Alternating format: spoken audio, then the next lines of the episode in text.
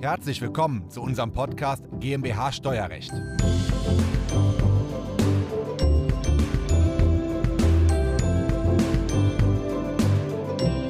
Die Kanzlei Jun Partner ist dieses Jahr schon zum zweiten Mal zum besten Steuerberater im internationalen Steuerrecht vom Handelsblatt gewählt worden. Wir sitzen hier heute mit Christoph Jun und fragen einmal nach, wie es dazu gekommen ist.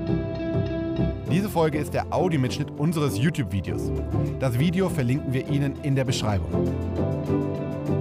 Herr Jun, was ist eigentlich die Auszeichnung bester Steuerberater im internationalen Steuerrecht und wie erhält man die? Naja, das Handelsblatt fragt einmal im Jahr bei über 80.000 Steuerberatern an, ob die daran teilnehmen möchten. Eine gewisse Auswahl nimmt dann in der Tat daran teil. Man gibt dann seine Spezialisierung an. Wir haben uns zum Beispiel dann für das internationale Steuerrecht entschieden. Wir machen zwar auch andere Themen, Erbschaftssteuer, Unternehmenstransaktionen, Umwandlungsvorgänge, haben wir gesagt, wir wollen jetzt bewusst, wie im letzten Jahr auch wieder die Auszeichnung für internationales Steuerrecht haben. Und deswegen haben wir dann daran teilgenommen. Ja. Okay.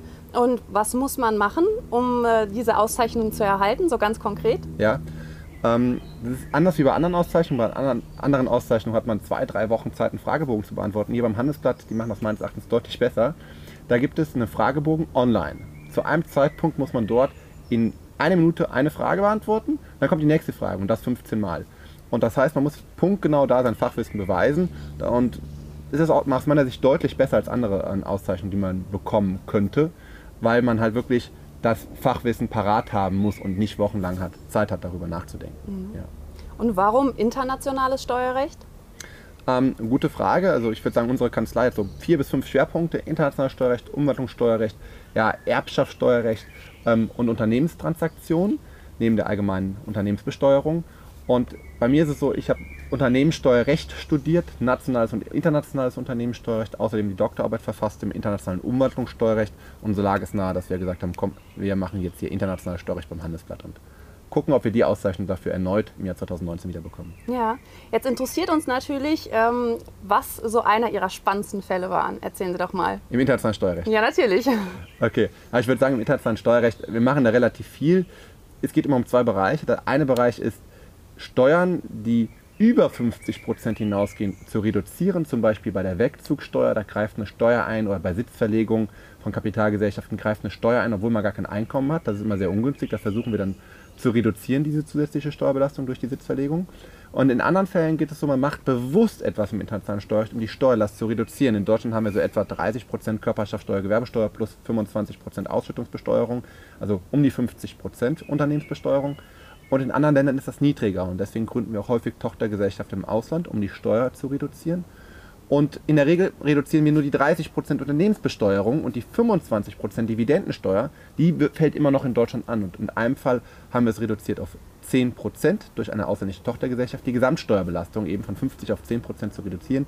Und dieser Mandant bekommt aufgrund der Neugründung und der Einstellung von mindestens 10 Mitarbeitern in dem Land sogar noch einen Vorteil und bekommt 90% von 10% die ersten 10 Jahre erlassen. Das heißt, er zahlt nur 1% auf seine Einkünfte in dem Land, statt 50% in Deutschland. Das war schon so der coolste Fall in den letzten Jahren von uns. Ja, das klingt ja wirklich nach einem sehr spannenden Fall. Mhm. Haben Sie das öfters, dass Sie so Sonderfälle haben? Naja, das war jetzt der besonderste Fall in den letzten 5 bis 10 Jahren. Ja. Ähm, wir haben ähnliche Fälle jedes Jahr mehrmals, das stimmt schon. Aber ähm, häufig sind es aber auch Wegzugsfälle, Sitzverlegungen, Gründung von ausländischen Tochtergesellschaften, wo wir die Steuerlast in der Summe von 50 Prozent reduzieren auf 40, 35, manchmal auf 30 Prozent. Das sind dann aber auch schöne Fälle und erfolgreiche Fälle, ja. Ja, dann geben Sie uns doch jetzt mal so zum Abschluss noch einen kleinen Ausblick auf die nächsten Jahre. Was will die Kanzlei Jun Partner erreichen? Ja, natürlich wollen wir stärker werden im internationalen Steuerrecht. Wir sind da schon sehr, sehr gut aufgestellt.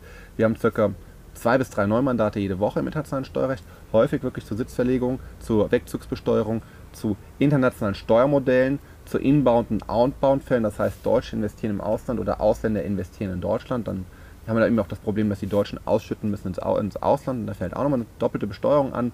Da beraten wir sehr viel dazu, das zu vermeiden. Wir wollen nächstes Jahr auch nochmal die Auszeichnung Bester Steuerberater Internationales Steuerrecht vom Handelsblatt 2020 bekommen, selbstverständlich.